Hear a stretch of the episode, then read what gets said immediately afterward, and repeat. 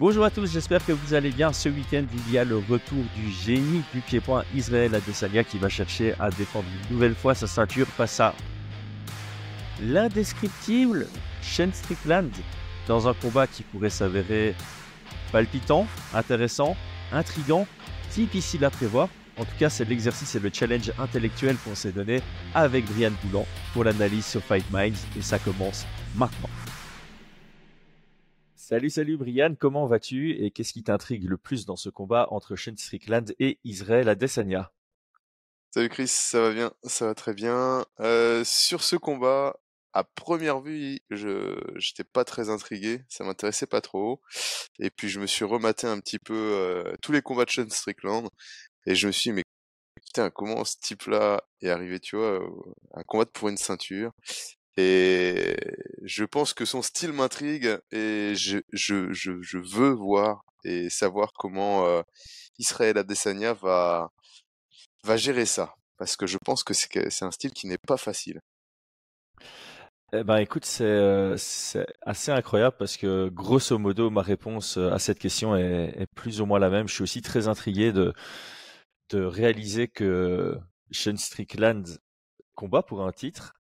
Et, euh, et c'est une phrase que j'ai déjà dit plus d'une fois. Je dis que, oh, je, je, le dirai encore quand on établira son profil, mais tu vois, c'est le genre de gars que tu penses mauvais quand tu le regardes, quand tu l'analyses, mais c'est dans la cage que tu te rends compte que, que tu t'es gouré en fait et qu'il n'est pas, pas si mauvais que ça, qu'il a une certaine efficacité en lui. Ok, bon, bah maintenant qu'on sait ce qui nous intrigue, on lance le générique et on continue.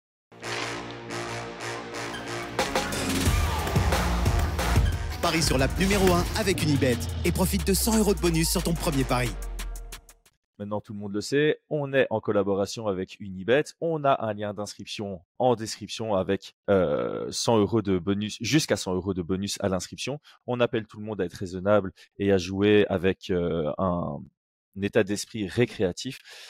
Les codes de Paris, unibet.fr au moment où on enregistre le podcast, parce que comme vous le savez, ça peut bouger, euh, on a un Israël Adesanya à 1.14, Sean Strickland à 5.40, ce qui signifie qu'on a un Israël Adesanya extrêmement favori à 85%. Et euh, selon les codes de Paris, Sean Strickland tombe à 15% de chance de gagner. Qu'est-ce que tu penses de ces codes de Paris? Est-ce que tu es aligné là-dessus? Est-ce que euh, tu as, un résultat différent? Non, je suis aligné, je suis aligné. je pense que d'entrée de jeu, je t'aurais dit ouais, euh, 95, 95, 98, tu vois, 95, 98%.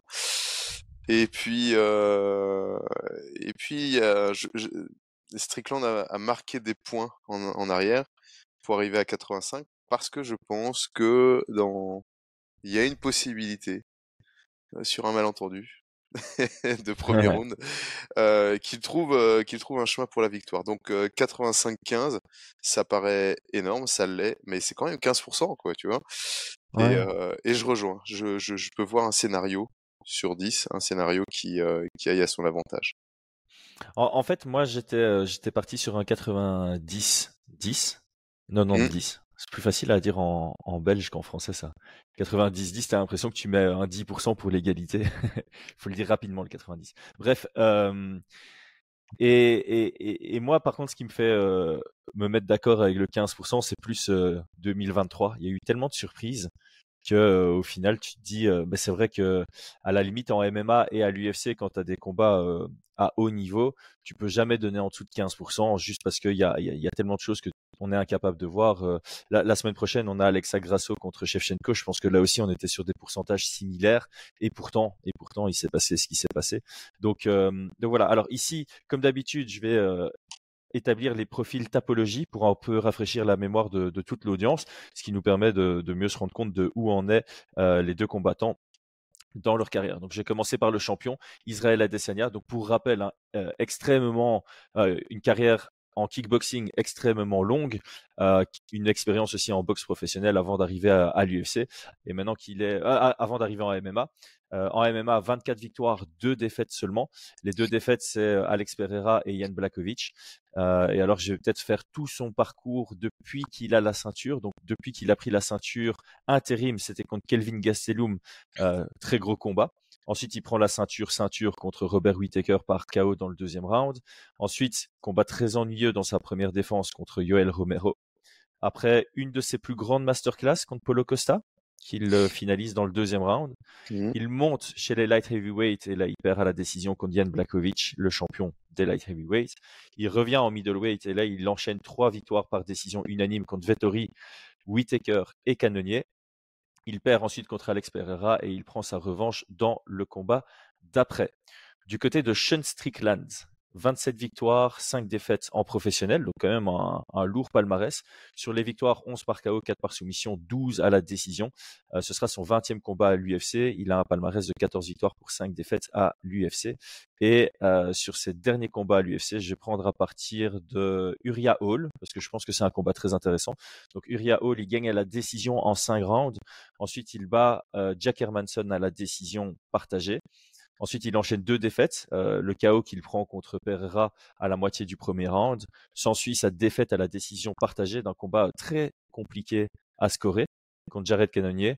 Et puis, euh, en très short notice, sa victoire contre Imavov en 5 rounds en 93 kilos, en light heavyweight. Et puis sa dernière victoire contre Abus Magomedov qu'on avait pu analyser et débriefer sur la, sur la chaîne. Donc on a déjà établi aussi le, profil de, de Sean Strickland ici sur, sur Fight Minds. Alors moi j'ai pris une statistique très intéressante. on va en discuter avant que je te lance sur, sur les questions. J'ai regardé un peu les statistiques des cibles que vise Adesanya quand il combat. Donc sur UFC Stats, on voit le pourcentage de frappes portées à la tête, le pourcentage de frappes portées au corps et le pourcentage de frappes portées aux, jambes, donc les low kicks, par combat. C'est extrêmement rare qu'Adesanya touche la tête plus de 50% du temps. Donc il y a une répartition de ces frappes qui est vraiment bien équilibrée entre j'attaque la tête, j'attaque le corps, j'attaque les, jambes. Et moi, ça fait partie de ma définition des bons strikers. Pour moi, les meilleurs strikers sont pas ceux qui attaquent qu'une cible, sont ceux qui sont capables de vraiment euh, attaquer sur les, euh, sur les trois niveaux, comme on a pu le voir avec Cyril Gann le week-end passé. De l'autre côté, Shane Strickland, il est très souvent au-dessus de 80% des attaques portées à la tête et des fois il est même au-dessus de 90%. Les seules fois où il passe en dessous de 80%, c'est généralement sur les combats plus, plus courts où il va un peu plus favoriser euh, bah, quelques low kicks et, les frappes au corps. Donc voilà, je voulais juste noter cette, euh, cette stat parce que je trouve ça intéressant de, la souligner. Euh, pour moi, un excellent striker est quelqu'un qui va qui va pas dépasser les 60% de frappes portées, portées à la tête. Si tu regardes les meilleurs strikers de, l'UFC, je pense que tu peux aller regarder les stats et tu auras très rarement un 65 ou plus de, de frappes qui sont portées à la tête. Alors, euh, maintenant que tout ça est dit, je te laisse peut-être euh, donner ton opinion par rapport à cette statistique et après tu peux partir sur le profil sportif de. On va commencer par le champion, tiens, ça ira plus vite que Strickland. Ah, tu veux que je, réagisse sur la, statistique? Ouais, si, ça t'intéresse, si tu t'y attendais. Oui, oui, bah, écoute, moi je, je, te rejoins complètement sur. Euh, en tout cas, c'est quelque chose que moi je demande avec certains de mes, de mes compétiteurs d'augmenter leur pourcentage de frappe au, au corps et, et je trouve enfin voilà que c'est c'est euh, très efficace quand, quand ils augmentent leur enfin leur leur frappe au corps en sparring. Moi personnellement je, je, le ressens directement ça devient beaucoup plus compliqué à gérer. Donc euh, oui, oui je te rejoins complètement là-dessus. Le, le seul la, petite chose quand même qu'il faut avoir en tête sur Strickland c'est que il va envoyer des, des frappes au visage. Dans les frappes au visage, toutes ces frappes ne sont pas là pour euh, finir. Il va envoyer des sortes de, de, de, de, de, jab un peu fouetté comme ça, tu vois, devant les yeux comme ça. Et en fait, ça, ça vient faire surréagir le, le clignement des yeux. C'est une stratégie qu'on a en boxe anglaise. Et, et, et, et à force d'avoir des frappes qui arrivent devant les yeux, le, le réflexe de, de clignement, tu vois, il commence un petit peu à être perturbé et ça peut être très très problématique. Donc, je, je pense que dans, dans sa stratégie, dans le nombre de frappes qu'il envoie, légèrement fouetté. Ça, a pu jouer sur certains combats, notamment le dernier, tu vois, contre Abus, là, qui, au-delà d'avoir le cardio, il commençait à, son cerveau commençait à surréagir aux, attaques de, de, Strickland. Donc, mais je te rejoins, je te rejoins sur sur l'aspect général. Euh, sur l'aspect général, les frappes au corps, ça va vraiment augmenter ton, enfin, je trouve le niveau de striking, mais un, gros volume de frappe à la tête peut avoir cette, cet effet-là aussi.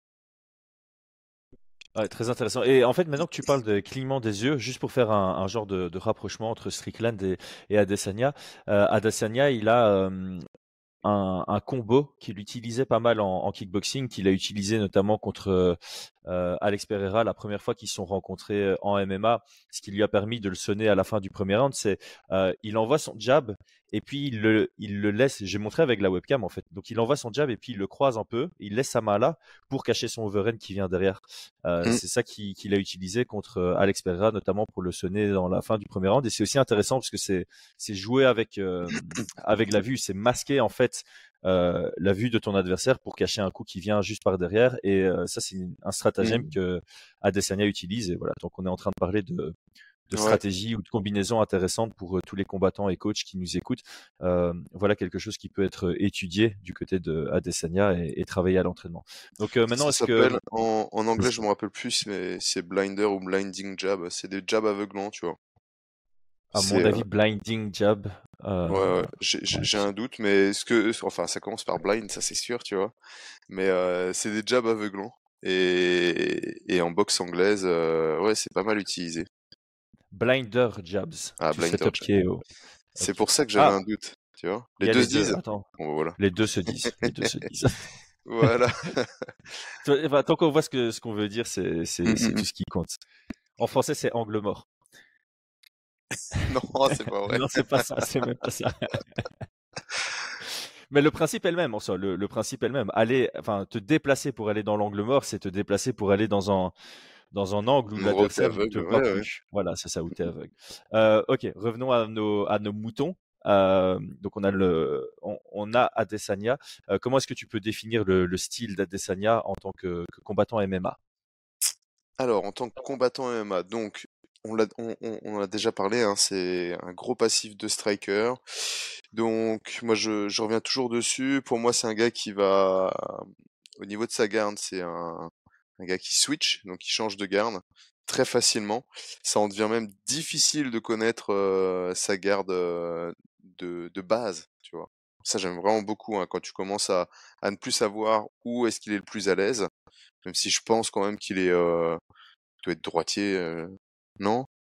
Ouais, j'aurais tendance à dire qu'il est, il est plus à l'aise en, en, droitier. En fait, quand tu penses à ses finishes, genre euh, contre Whitaker, contre Polo Costa, euh, il est droitier. Quand il sonne Alex Pereira, quand il le met KO, enfin quand il le sonne dans, aussi, dans ouais. le premier combat, quand il le met KO, c'est en droitier. Donc ouais, mmh. j'ai tendance à dire que ouais, droitier serait sa garde mais de ça base. Devient, mais tu vois, ça devient quand même difficile à. Je pense qu'il est capable de finir dans les deux gardes.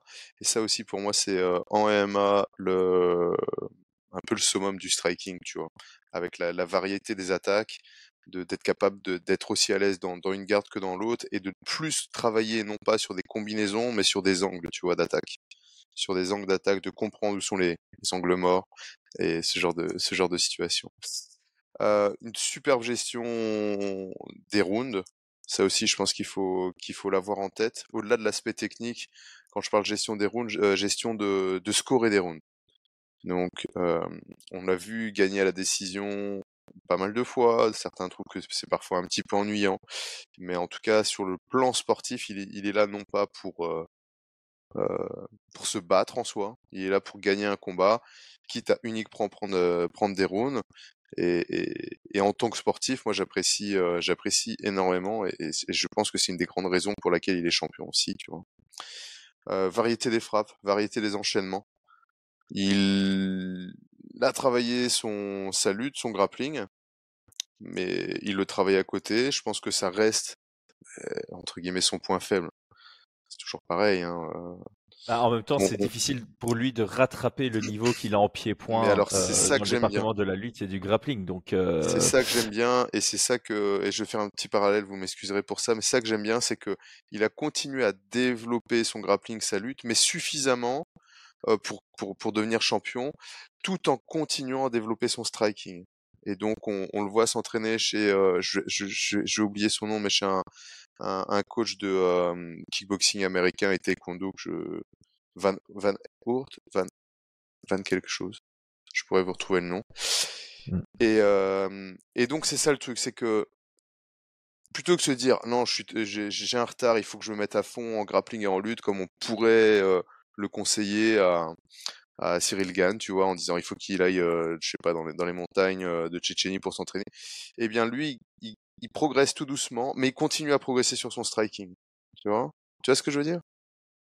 Et ça, je trouve ça super intéressant. Ça veut dire que il sait que de toute façon, s'il doit gagner, il doit être au-dessus, mais vraiment au-dessus en striking, et, et, et continuer à bosser là-dessus. Et euh, ça, j'aime vraiment bien. J'aime vraiment bien. On l'a vu trouver des stratégies, notamment sur son combat contre Pereira. Donc, euh, à l'entraînement, trouver des stratégies pour le chaos. Donc, euh, soit développer une stratégie pour gagner son combat par round, soit développer une stratégie pour gagner son combat sur, une combinaison. Et notamment bah, sur le chaos qu'il a mis sur Alex Pereira, où on a pu le voir euh, travailler en sparring contre, contre le mur, tu vois, sous pression et trouver cette ouverture-là. Ça, je trouvais ça, euh, c'est génial hein, quand, tu, quand tu as ce genre de, de réflexion, d'image et puis euh, de reproduction en combat. Euh, que dire d'autre? Bah voilà, hein, c'est un, un, un, grand profil, donc il a régulièrement la longe. Mmh. Ça, c'est une de ses particularités. Ça a été très problématique pour lui contre Pereira quand il s'est retrouvé avec euh, euh, quasi la même allonge et puis un déficit de poids. Euh, j'avais noté quoi d'autre? Non, je pense que j'avais noté à peu près à peu près tout ça, tu vois. Je sais pas je si tu... Ouais, dans, dans ce combat, je pense que c'est intéressant aussi de. Après, il y a tellement de choses à souligner ah, sur euh, sur lui que c'est compliqué de résumer son style. De toute façon, maintenant tout, tout le monde le connaît, on va pas se mentir, mais c'est toujours bien de rafraîchir un peu. Je pense que par rapport à ce combat, ce qui, il y a deux points qui font partie de son jeu, qui sont très intéressants, sont ses déplacements. Euh, je pense qu'il a, il a d'excellents déplacements et ça va être une clé du, du combat euh, d'un côté comme de l'autre. Et son jeu de feinte aussi, qui est ouais, absolument ouais, merveilleux. Je pense toujours à ce ce knockdown qu'il a mis à, à Whitaker dans, la, dans le, leur deuxième combat, où il feinte le direct, il feinte le middle, il envoie son direct. Euh, C'était fait avec, exécuté avec une fluidité incroyable et ça, ça a vraiment surpris Whitaker. Euh, et ici, face à Strickland, je pense que ça fera partie des clés, mais on en parlera au moment des, ouais, des game plans. Donc, euh, il est, il est extrêmement complet. Je pense que, tu l'as dit, déplacement, il est capable de, de boxer en reculant, il est capable de mettre la pression, il est capable de, de gérer la distance, il est efficace même dans la, dans la courte distance. Euh, dans, dans peut-être dans ces, les endroits où il est un peu moins efficace, ça va être au clinch, tu vois. Pour, pour, pour un striker, euh, on, a, on, on, on voit qu'il vient plutôt du, du, du kickboxing, tu vois, qu'il n'a pas une, une base de, de, de, de Muay Thai. En Muay Thai, on a, on a un clinch qui est, qui est, qui est beaucoup plus solide qu'en qu kickboxing. Ouais, forcément, donc, ça sépare très vite en kick. Euh, donc pour euh, voilà, pour faire comprendre pourquoi il y a une différence entre les deux, c'est qu'au Muay Thai, on, on accepte le, le, clinch et on laisse travailler mmh. euh, au corps à corps, alors qu'au kickboxing, il y a des règles qui font que ça sépare très très vite. Euh, du côté de Strickland, j'ai une fois euh, lancé, lancé moi le, le, profil parce que sinon c'est chaque fois je te pose la question, tu fais tout et puis je fais rien. Euh, alors moi la première phrase que j'ai notée pour le profil de Strickland c'est moi avoir cible, moi frapper. Euh, il a un peu, euh, il a un peu ce style de si t'es à la bonne distance et sur le bon angle, il va envoyer sa frappe et ça va toucher. Euh, pour moi, une de ses grandes forces c'est son cardio. Euh, il n'a pas l'air d'être quelqu'un qui, fatigue beaucoup. Euh, alors c'est à la fois cardio et à la fois gestion d'énergie. C'est comme tu l'as dit, hein, c'est pas quelqu'un qui va frapper pour mettre KO.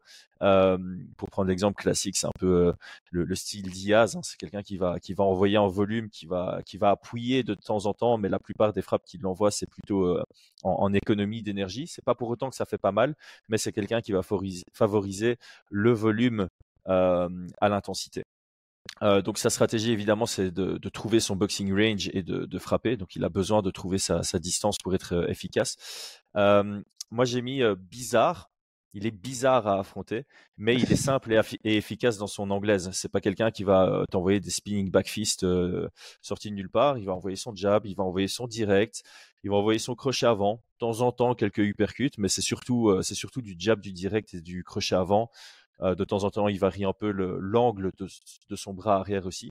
et il va varier sur ses combinaisons. À un moment, ça va être juste un jab, à un moment, ça va être un jab et un direct, à un moment, ça va être une combinaison de trois coups. Et il varie beaucoup entre ça. Donc, quand il t'attaque, tu sais pas trop ce qui, vient, même si ça reste dans un, il n'y a pas beaucoup de variété, euh, mais le, peu qui, varie, ça, peut te perturber quand même. Euh, ici, j'ai parlé plutôt de son approche du sport. Euh, j'ai l'impression que c'est quelqu'un qui approche le sport un peu en mode euh, test and learn. J'essaye et j'apprends, euh, pas spécialement par la logique, pas spécialement par la compréhension. C'est juste que je fais, je fais, je fais, je prends de l'expérience et ça me permet de, de développer mon, mon instinct. Donc quand tu l'entends passer sur le Joe Rogan, il explique, hein, il fait quasi que des sparring. Il va faire des, il va, aller à l'entraînement de temps en temps. Il va faire des sparring qui durent une demi-heure jusqu'au jusqu'au moment où le premier des deux lâche. Euh, il va faire des, entraînements avec 20 rounds de sparring et euh, ça lui permet d'apprendre comme ça. C'est pas, je pense pas que ce soit quelqu'un euh, qui va chez un coach et qui demande de driller ça, de driller ça, de comprendre la logique de si je me déplace comme ça, ça me trouve c'est, ça me fait cet angle-là et puis de, de l'appliquer en sparring. C'est vraiment quelqu'un qui fait ses sparring et puis il apprend comme ça, il, améliore ses, déplacements et il ajuste son, style par rapport à ça. Ça me fait penser à à Crawford en, en anglaise, euh, dans cette, euh, pas, pas dans le style, hein, mais dans la logique. J'ai l'impression que Crawford, du peu que je me suis renseigné sur lui, c'est aussi quelqu'un qui bouffe du sparring contre plein de profils différents. Et le fait d'avoir fait des, des sparring contre une multitude de profils différents, ça leur permet de savoir s'adapter dans le combat par rapport au profil de leur adversaire, parce qu'à un moment, ils l'ont deux fils rencontrés euh, dans un camp d'entraînement. Euh, alors ici, je vais mettre une note qui est plutôt propre à Adesanya par rapport à Strickland ou plutôt propre à tous ses adversaires. Je pense que c'est difficile de trouver quelqu'un pour émuler Strickland en, sparring. Euh, il a l'air d'être simple, il a l'air d'avoir euh, une approche simple et émulable. Mais encore une fois, je vais revenir sur ce que j'ai dit en début de podcast. C'est le genre de gars qu'on pense mauvais quand on le regarde. Et c'est dans la cage qu'on se rend compte qu'il s'est, gouré. Pour preuve, ça va peut-être te choquer. Statistiquement, c'est celui qui a la meilleure striking defense de la division. Alors que pour moi, quand je regarde, il a des gestes défensifs démesurés. Et euh, statistiquement, bah, je vais prendre les stats ici. Il a ah, ça, 62%. Ça 62%. C'est un truc de ouf. Moi, j'ai vu ça, j'étais, j'étais un peu choqué. euh, alors sur, sur, les sur les points négatifs, euh, rappel, chasseur de tête. Je trouve que c'est un point négatif. Enfin, je l'avais noté avant tel quel. Maintenant, tu m'as un peu euh, nuancé, donc c'est pas si négatif que ça par son approche de combat. Mmh. Et alors, euh, pour moi, c'est quelqu'un qui stratégise pas son approche. Pour moi, il a peu d'approche stratégique dans ses combats. Euh, il a des ajustements de son style, mais pas vraiment de, de, de focus sur un, un game plan.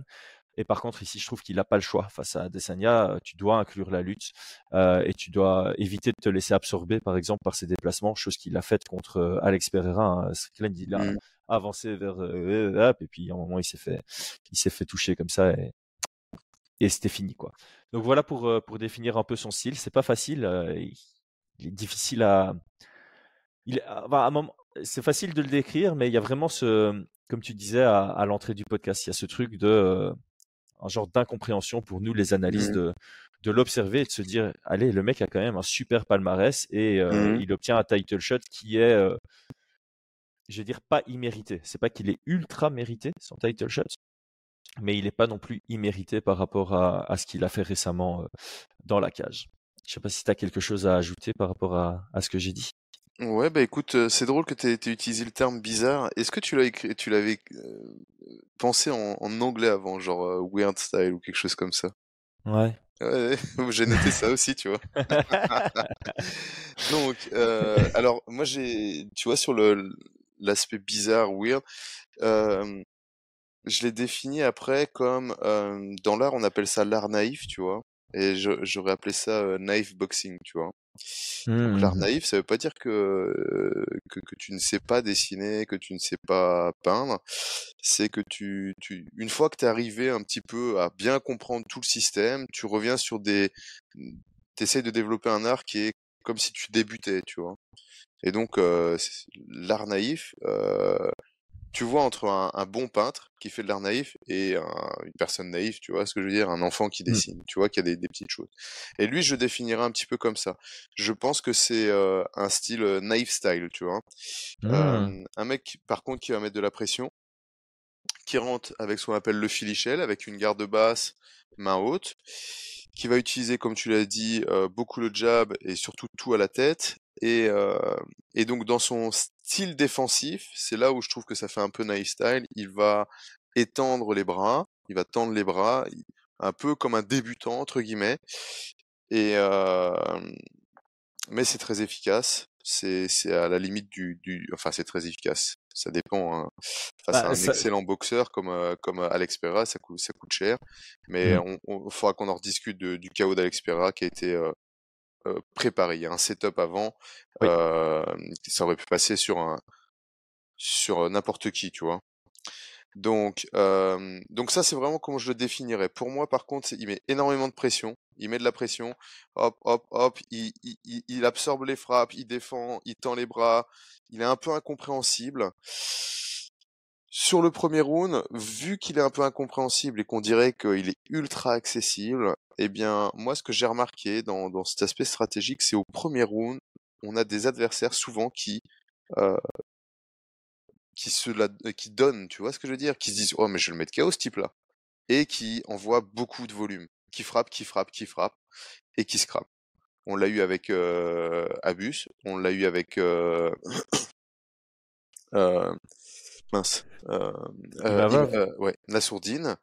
Et donc ils sont là, hop hop, ils commencent à utiliser de la force, ils mettent des kicks, oh, tiens dans ton corps et tout. Et puis lui, hop, la tête dans tous les sens.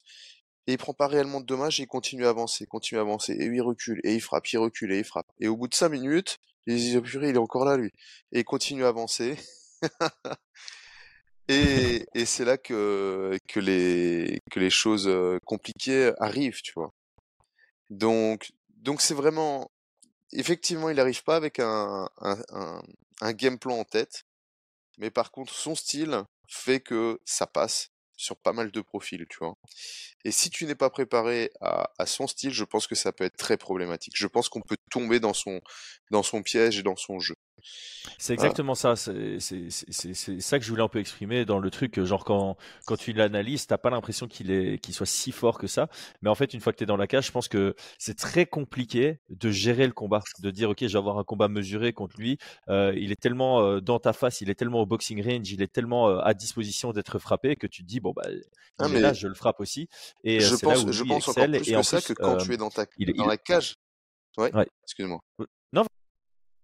Et j'allais dire, pour moi, c'est, c'est, je pense que c'est là quand il est, quand tu es dans la cage, tu t'en rends pas encore compte. Tu vois ce que je veux dire? C'est que tu dis, ah, mais il est bidon, ce type, t'as envie de le taper et de le mettre KO dans le premier round. Hmm.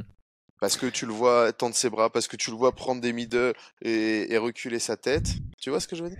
Et, et à la fin du premier round, là, c'est le bazar.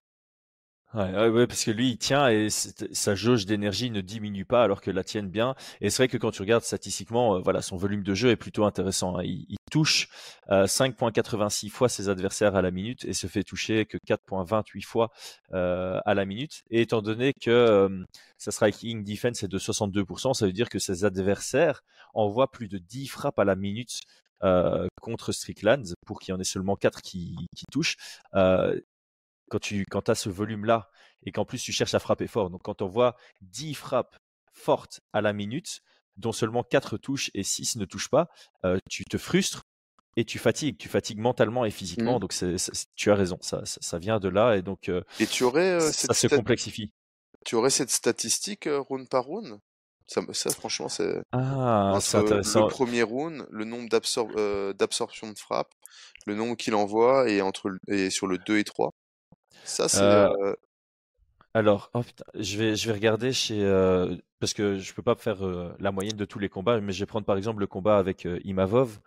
Donc, sur le premier round, Imavov touche 19 fois sur 50, Ouais. euh, ce qui fait euh, 38%. Ensuite, il touche 22 fois sur 58. Donc, il touche un peu plus, mais il envoie un peu plus. On est sur le même pourcentage de, de touches. Sur le troisième round, Imavov touche plus, 24 fois sur 45. Donc, le volume diminue, mais l'efficacité augmente. Par contre, il se fait, ouais, là, il se fait rétamer euh, en fait dans le troisième round. C'est là où il encaisse 47 frappes sur 78. Dans le round d'après, 23 sur 51. Euh, et puis dans le dernier, c'est c'est le round que Imavov gagne, donc euh, 35 sur Ouais. 65. Donc Imavov est quand même resté, enfin statistiquement, euh, Imavov est quand même resté dans les mêmes, euh, dans le, même, range, le même pourcentage d'envoi. Et Strickland? Strickland, c'est 24 sur 74, 22 sur 72, donc grosso modo la même chose. 47 sur 78, donc ce qu'il a envoyé est resté la même chose, 74, 72, 78, mais par contre il touche beaucoup plus à partir du troisième. 57 sur 100 dans le quatrième. Ah ouais. Et puis 32 sur 81, donc de nouveau le même pourcentage sur le, cinquième. Ok. Hmm. Mais par contre, ouais, je sais pas si contre Imavov c'est le bon exemple parce que ça a été vraiment prévu tellement en dernière minute. Euh, je vais peut-être prendre un, autre combat référence contre Uriah Hall. J'aimais bien ce combat, quoique il y a quatre takedowns dans ce combat-là. Ouais, bah après, si, pour sans, sans statistiques sur euh, euh, sur son dernier combat contre Abus, je pense que c'est assez parlant. Mmh. Le, nombre de frappes et, et, la fatigue qui a accumulé, on voit vraiment une grosse générosité d'Abus, mmh. un, système défensif un peu étrange de la part de, de Strickland, et puis tout s'inverse dans le deuxième. Mmh jusqu'au jusqu'au TKO, tu vois. Ouais, c'est. Euh, euh, mais du coup, est-ce que toi, tu parce que bon, l'épisode ici s'appelle le game plan quand même. Il faut, il faut qu'on parle de game plan. Alors du côté d'Adesanya, j'ai pas mal de points, mais du mmh côté de Strickland, j'ai pas vraiment eu envie de me casser la tête parce que, comme je disais de, de prime abord, j'ai l'impression que euh, il, fait ce qu'il fait quasi tout le temps. Il ajuste en combat un peu par rapport au, au type d'adversaire qu'il a, mais comme c'est pas quelqu'un qui a une approche particulière, euh, j'ai pas mmh spécialement noté de, de, points de son côté. Je pense que de, de manière générale, euh, Adesanya, t'aimerais bien dire, euh, voilà, il faut, il faut lui mettre la pression euh, sans se laisser absorber. Il faut essayer de le cadrer, ce qui est pas facile, mais Alex Pereira y est quand même parvenu. Euh, il faut essayer de maximiser les low kicks, mais ça fait pas partie spécialement de l'arsenal de, de Strickland forcément, tu es face à un des meilleurs strikers qu'on a jamais vu en MMA. Donc, si tu l'es pas toi-même, ce serait une erreur de pas inclure la lutte et le grappling dans ton, dans ton game plan.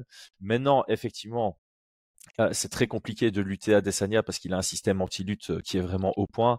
Euh, il reste au kicking range. il se déplace tellement bien qu'il a très souvent de l'espace derrière lui pour pouvoir désengager. il se positionne tellement loin de toi que si tu shootes de loin, bah, il a un temps de réaction pour réagir. un peu, bah, Enfin voilà, c'est un peu ce qu'a fait Cyril Gann ce week-end contre Spivak.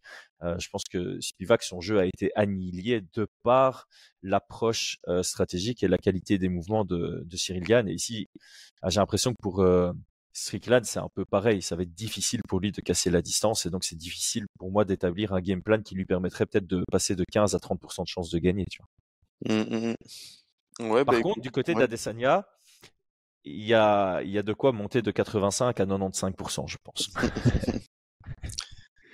Écoute, euh, sur, euh, sur Strickland, moi, ce que je pense sur le, sur le game plan, c'est ça? Mmh Ouais. Alors, euh, je pense qu'effectivement, il doit faire du Strickland, clairement. Je pense qu'il doit arriver, il doit imposer son jeu.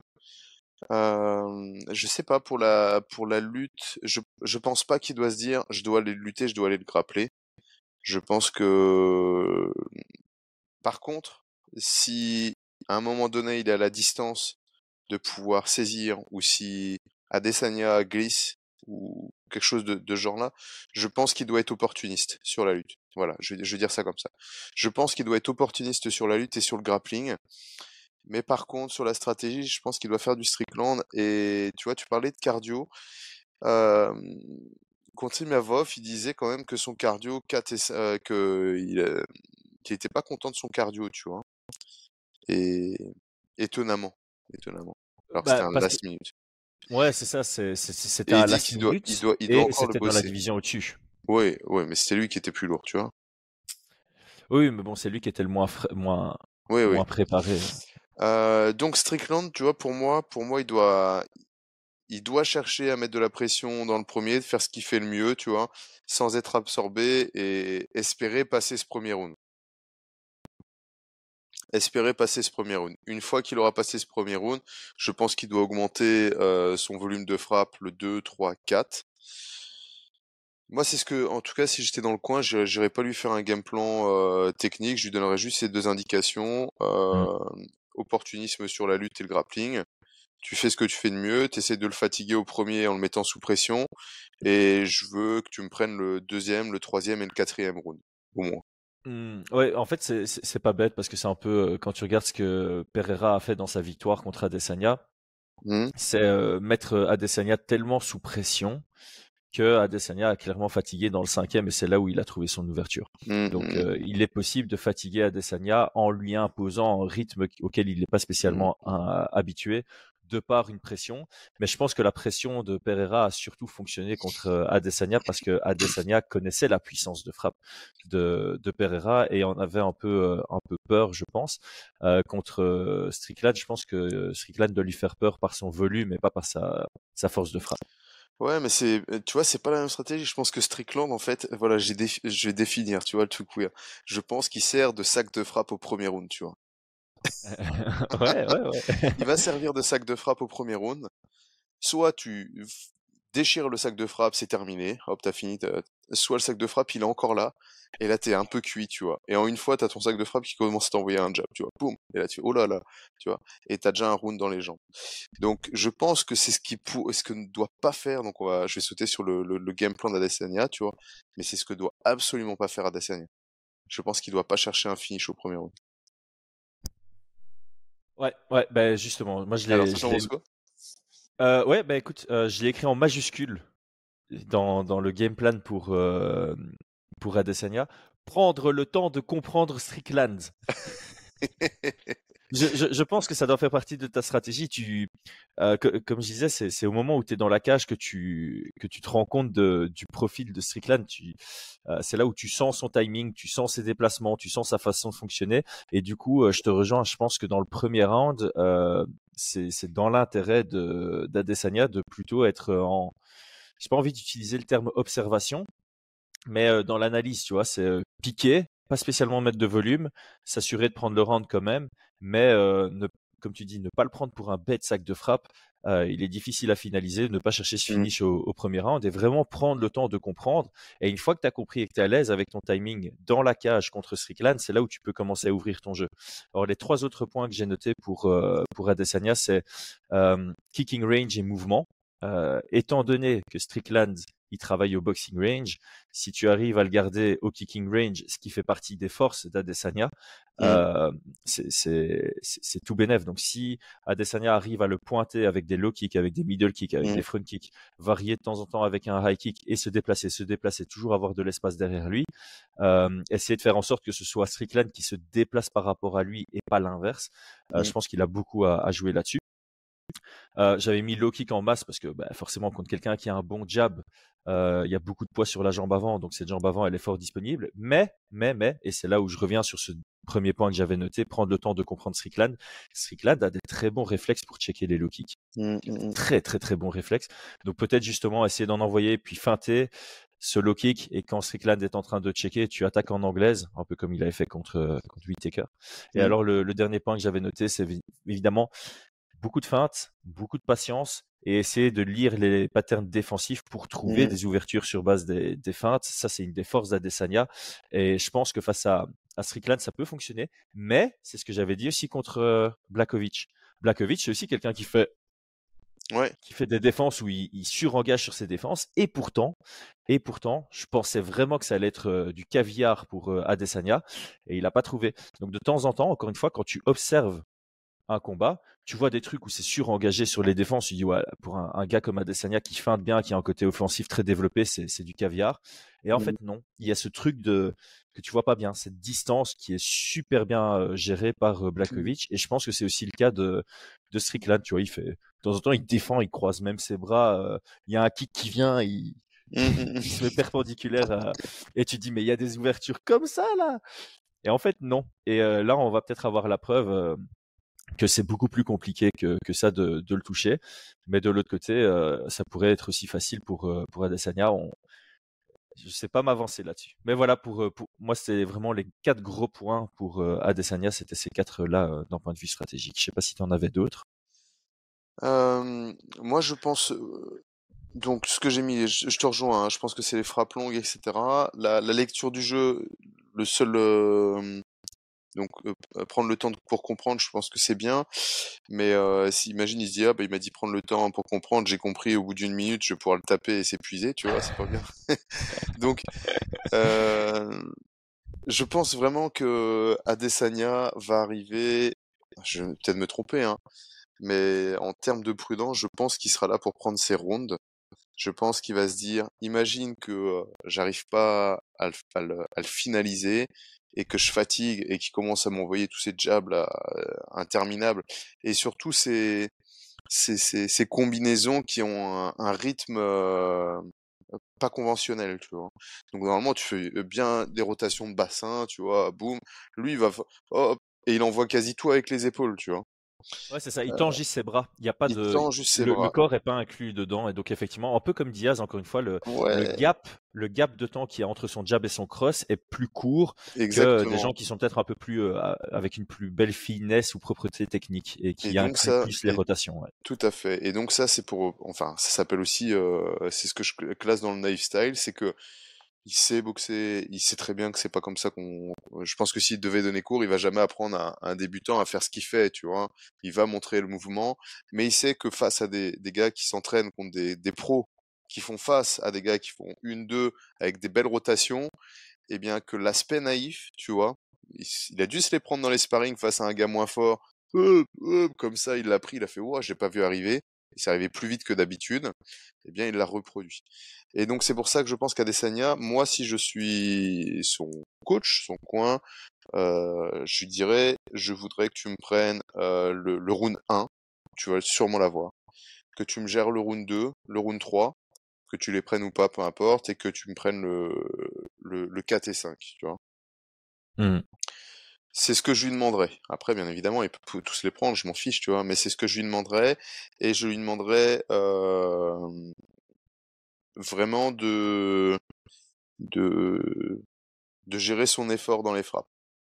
Mmh. Donc, dans les cibles que je lui demanderais, ça serait vraiment d'aller taper au niveau de l'oreille, d'aller sonner, plutôt que de chercher un finish propre sur le menton, d'aller sonner, et, et, et, et une fois que c'est sonné, après viser le menton et tout, tu vois. Mmh. Donc je pense qu'il en est capable. Je pense qu'il en est capable. Euh, mais en tout cas, ça serait la, stratégie serait une victoire à la décision. Ouais, je. Vois dans le dans, le classement, je voudrais. Ouais, euh, c'est. C'est toujours pareil. Si tu dis, écoute, on va, tu trouves ta solution, tu vas le feinter, tu vas prendre le menton, tu vas le mettre KO dans le 2 ou le 3, tu vois. Des fois, on est trop concentré là-dessus qu'on en oublie le déroulé du combat et on se crame, tu vois je, euh, suis d'accord avec toi. Je pense qu'un gros risque pour Adesanya, c'est de chercher le finish et de se fatiguer à ne pas mmh. l'obtenir et du coup avoir un combat qui se retourne contre lui. Et euh, ce, que les gens doivent bien comprendre, parce que j'ai pas envie qu'on se fasse insulter en, en commentaire, c'est pas parce que tu dis euh, que la stratégie, ça doit de gagner, ça doit être de gagner à la décision que tu peux pas obtenir le finish. C'est juste que ton approche du combat, c'est euh, je dois être prêt à ce que ça aille à la décision et que si ça va à la décision, c'est à mon avantage en prenant le 1, 4, 5 au minimum. Si le 2 et le 3, ça va avec, mmh. tant mieux. Mmh. Euh, mais il faut que je sois capable d'être encore performant dans le cinquième round, sinon ça peut vraiment se retourner contre moi. Après, si dans le combat, tu sens que tu es aussi à l'aise que Gann contre Spivak, bah, c'est exactement chercher ce finish. C'est exactement comme ça l'approche tu vois, bah, sur, sur bah, Spivak, c'est pour, pour moi, dans, dans, dans, le dans l'approche de Gans, c'est celle que moi, je, en, tant que coach, si j'avais un combattant que je voudrais, c'est un gars qui vient pour prendre ses rounds, ta ta ta ta ta ta ta, il voit une ouverture, il accélère. Si c'est pas encore fini, il reprend son truc, il sait qu'il a son round, et puis bah il obtient un finish qui après on a bien évidemment sur les réseaux ils disent oh il a pas de punch, eh, les gars, il a pas de punch, c'est normal. Il sélectionne, il frappe et il est safe quoi. Et c'est pour ça que qu'il fait partie des meilleurs, tu vois. Eh, les gars, j'aimerais vous dire, enfin, je pense et j'en avais parlé, euh, je pense que Volkov s'était dit la même chose. Je pense que Volkov s'était dit ouais, Cyril il a pas de punch et le fait que Volkov n'ait pas été à son volume de jeu habituel contre Gann, c'est parce que euh, au premier jab qu'il a encaissé, il a fait ah ouais d'accord. D'accord, ça n'est pas KO, mais ça fait mal et j'ai pas envie d'en recevoir autant et je pense que c'est pour ça que donc je pense qu'on se rend pas compte. Euh, c'est juste que Cyril, c'est pas son style d'aller chercher le KO sur une frappe, mais chaque frappe qu'il t'envoie, elle fait mal. Je pense qu'il envoie à ouais 60 80%, tu vois que ça te. Il y a ça aussi, hein, il y a ça aussi. Donc euh, une victoire par TKO, pour moi, c'est souvent la lecture d'une victoire qui est relativement safe, tu vois. Mmh. Genre, euh, comme en boxe anglaise, tu, tu, le mec, tu le mets knockdown euh, trois fois, t'as gagné, avec des frappes qui étaient peut-être à 60%, tu vois. C'est terminé.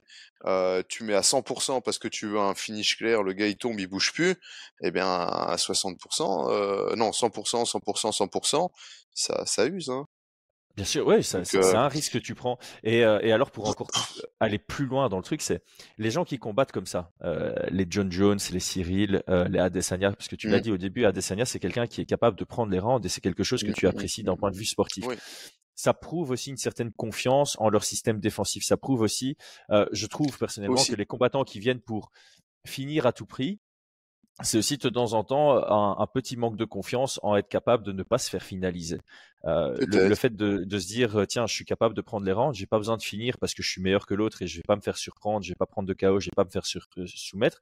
C'est, euh, je vais pas dire que ceux qui viennent pour finir ont un manque de confiance en eux. Je, je, ce que- je vais plutôt le dire comme ça, c'est ceux qui viennent avec une stratégie plutôt genre euh, je dois gagner à la décision, c'est mon premier objectif. Euh, ils ont une extrême confiance en eux. Ils ont une Mm. extrême confiance en Mm, mm. eux d'être capables de gagner chaque round et de survivre jusqu'au bout face à l'adversité euh, face à laquelle ils, ils font face. Et ça fait beaucoup de face, ça, mais vous avez compris ce que je, ce que je veux dire. Euh, les, les- les John Jones, les Gann, les, les Ouais. Israël Adesanya, ça fait partie de l'élite. Donc ça affronte l'élite et être capable d'avoir une confiance comme ça, c'est énormissime.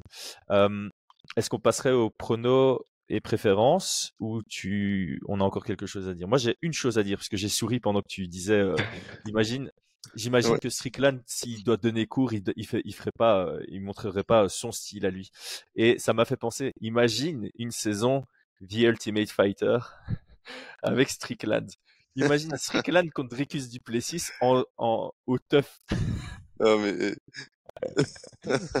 ce serait énorme ça ça serait pas crédible, ils seraient au bar tous les soirs, tous les deux, en train de sortir des conneries sur les gens et, et d'emmerder les, les- Ils Ah vont, ils pas, fi- ils vont pas finir avec un, un combat, ils vont finir avec un podcast ensemble. C'est clair, c'est clair.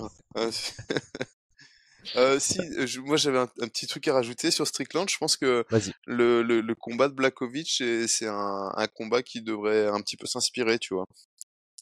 Je trouve que, que euh, alors c'est pas du tout le même style et tout, mais dans l'approche, dans la dynamique de combat, ça pourrait, en, en tout cas, si je vois un chemin vers la victoire pour Strickland, ça serait plutôt un chemin de, euh, voilà, de, de, ce- de, de ce niveau-là, tu vois? Hum, c'est donc ce priorité sens-là. ne pas ne pas me faire trop toucher? Euh, donc d'abord euh, faire en sorte que Adesanya ne trouve pas ses ouvertures ou des ouvertures claires.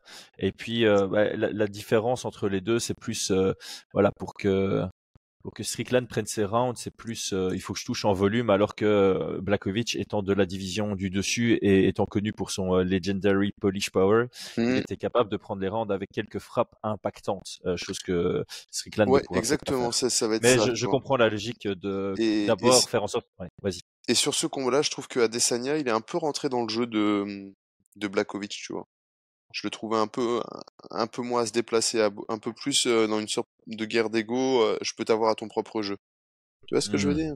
Ouais, ouais, donc c'est pour ça que c'est c'est 15%, je pourrais les voir où ils se disent bah vas-y Strickland, on- tu veux bosser, tu veux boxer, tu veux savoir qui est le meilleur boxeur, c'est parti. Moi ça serait une grosse erreur. Je pense pas qu'il la fera, hein. C'est pour ça que je le vois ultra favori. Mais en tout cas, s'il fait cette erreur de vouloir boxer, de vouloir euh, euh, mettre du volume ou des choses comme ça, on pourrait avoir une Ah bah là, on se déplace vers un 60-40. Hein. ouais, une sale On se rapproche d'un surprise. 60-40 et ce serait donc mm, une erreur. Parce que c'est ça qu'il faut comprendre euh, aussi, c'est euh, quand tu es favori à 85, tu peux rester favori dans un à 60-40 euh, dans un autre euh, dans une autre dynamique de combat, mais c'est pas intelligent de le faire parce que si Mm, tu as une opportunité avec une stratégie d'être plus à 85% favori, mm, mm, mm. pourquoi pour le spectacle ou, une autre raison tu irais euh, vers une structure où tu restes favori mais à 60% et tu prendrais un plus gros risque de, de ne pas gagner. Ah bah c'est pour ça que les cotes elles peuvent évoluer lors d'un combat, hein. ah c'est ça, ouais, exactement, exactement. t'as un mec super favori, tu vois le démarrage, ce qu'il a prévu comme game plan, et t'as la cote qui s'inverse parce que. Enfin bon. Ouais. Ouais, totalement. Ben non, c'est c'est- une bonne façon de, de, de le voir. Eh ben justement, en parlant de, de cotes, euh, on va passer aux pronostics, aux préférences, et on va quand même euh, parler des, des éventuelles unités qu'on voudrait mettre sur ce combat, même si on, on en a parlé en, en off, et ce sera pas aujourd'hui qu'on va les les définir, mais on peut peut-être euh, spéculer. Donc, ton pronostic, ta préférence et ton approche de, de parieur euh, assidu maintenant, euh, de manière ludique évidemment, euh, sur, sur ce combat-ci.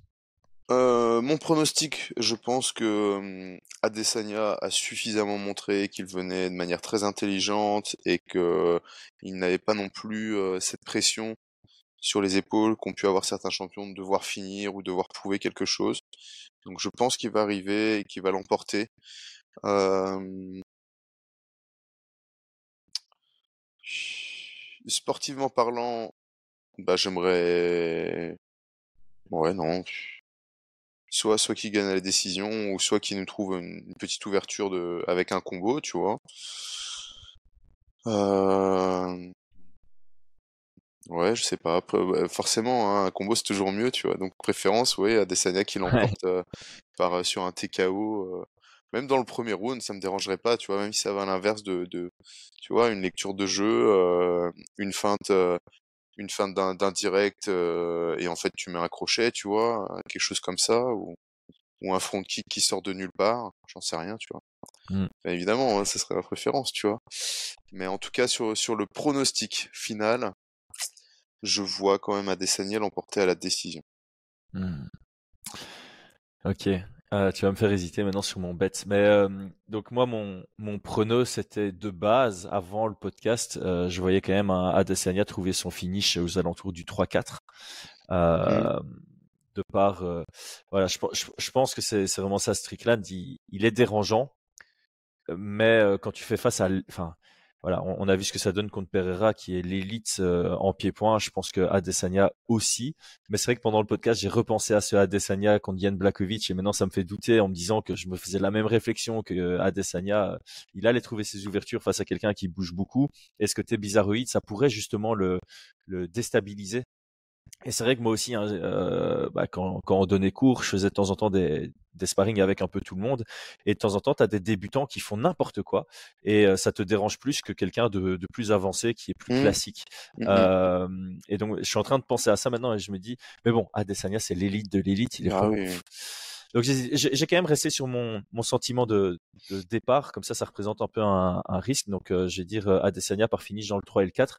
Et c'est en même temps ma, ma préférence. J'ai envie de voir un peu de contenu sur ce combat, voir comment ça s'imbrique. Et mmh. j'aimerais bien voir un, un, un finish.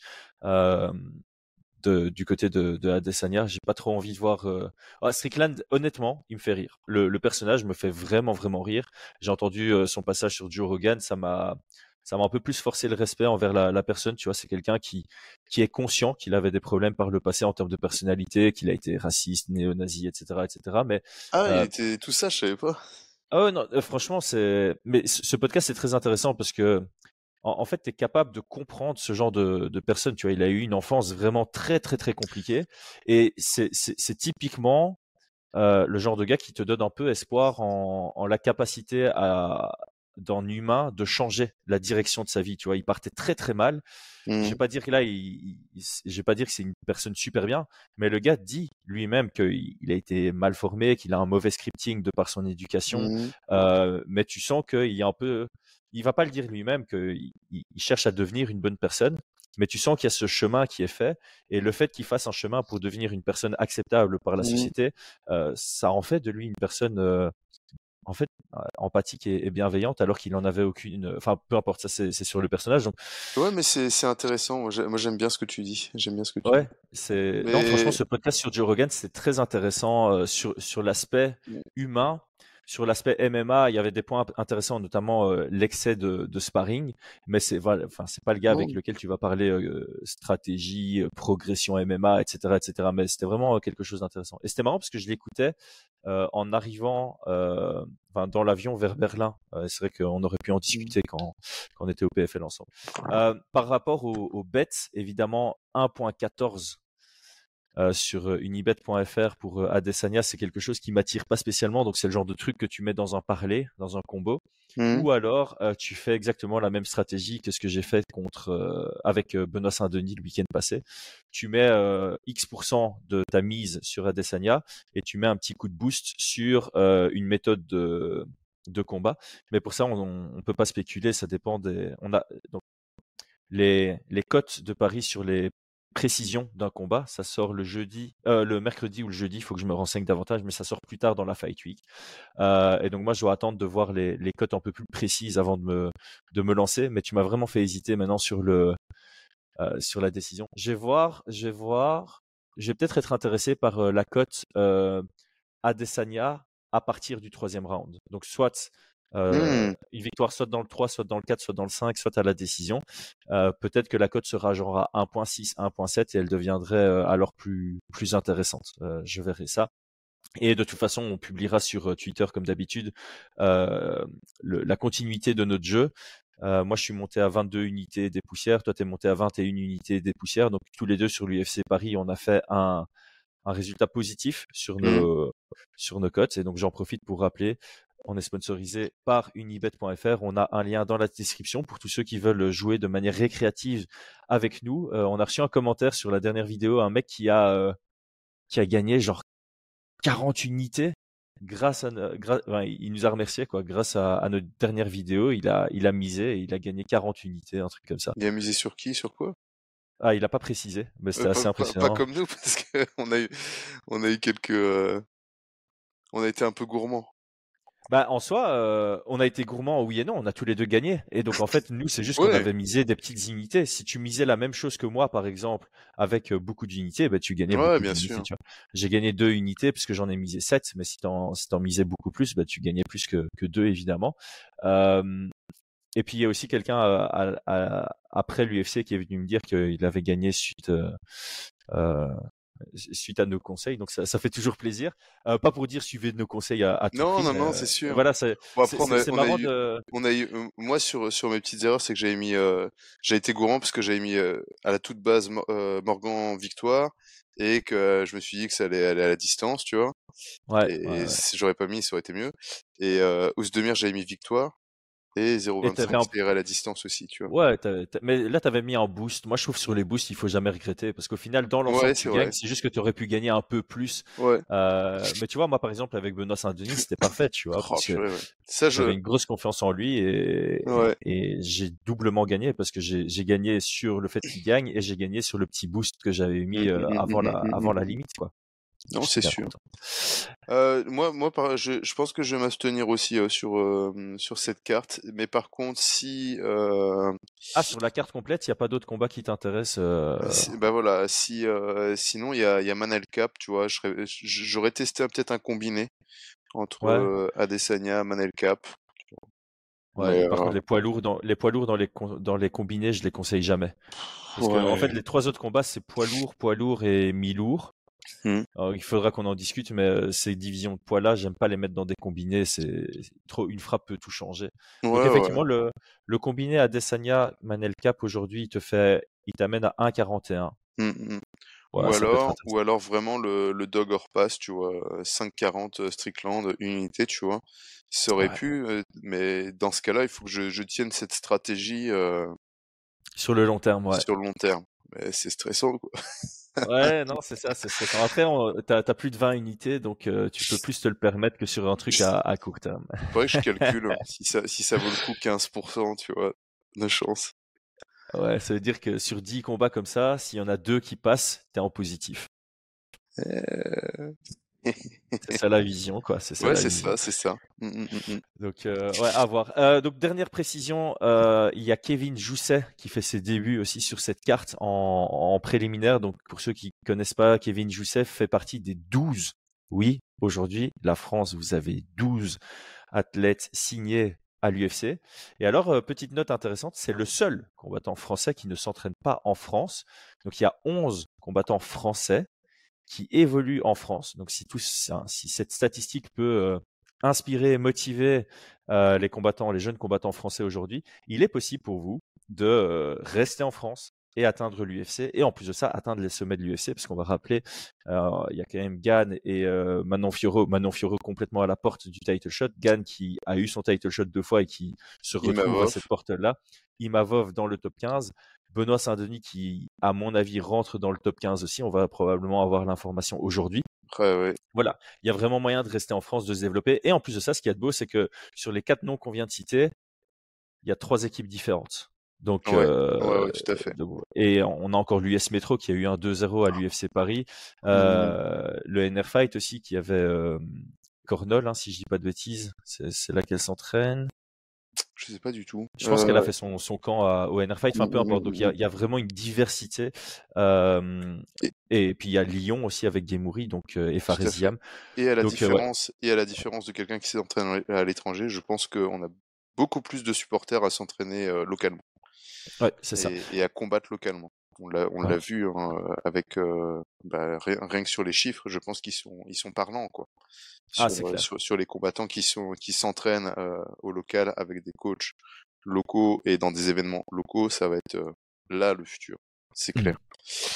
Donc voilà, big up euh, à Kevin Jusset, soyez aussi derrière lui. Hein, c'est c'est un Français qui s'entraîne euh, en suivre, Australie, il fait ses débuts, donc il faudra suivre ça de, de très près également. Brian, merci pour ton temps, ton expertise et ton partage. Comme Et- d'habitude, on a tapé l'heure sur Strickland Ouais, et juste- a encore un peu de monde, euh, n'hésitez pas à- en commentaire sur les sur les codes de Paris, si parce que moi je m'abstiens sur celui-là, mais euh, s'il y en a qui, qui voient vraiment un, un truc à, à faire, n'hésitez pas à le noter, je vais regarder ça. Ouais, inspirez-nous aussi, ça va dans les, ça va dans les deux sens, échangeons là-dessus. Euh, donc du coup, encore une fois, grand merci à unibet.fr de, de nous faire confiance et pour cette collaboration. Comme je le disais, ça va permettre de continuer à développer la chaîne et ça c'est tout bénéf, je pense pour tout le monde. hein. On, on va une fois ne pas faire preuve d'humilité et dire que bah, c'est plaisant aussi pour ceux qui, qui nous suivent. Euh, merci à tous d'avoir tenu une heure avec nous. Je pense que c'était agréable. On a, on a eu un peu ce truc de discussion entre potes, mais avec un fil conducteur sur l'analyse du combat. Et on se retrouve très bientôt sur Fight Minds. Merci à tous. Ciao tout le monde.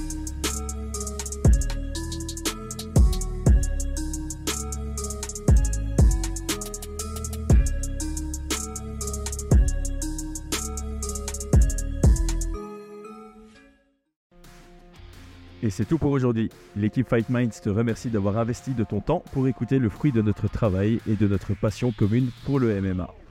Nous t'invitons à t'abonner à notre podcast et à nous mettre un petit 5 étoiles si notre travail te plaît, ça nous donnera toujours de la force.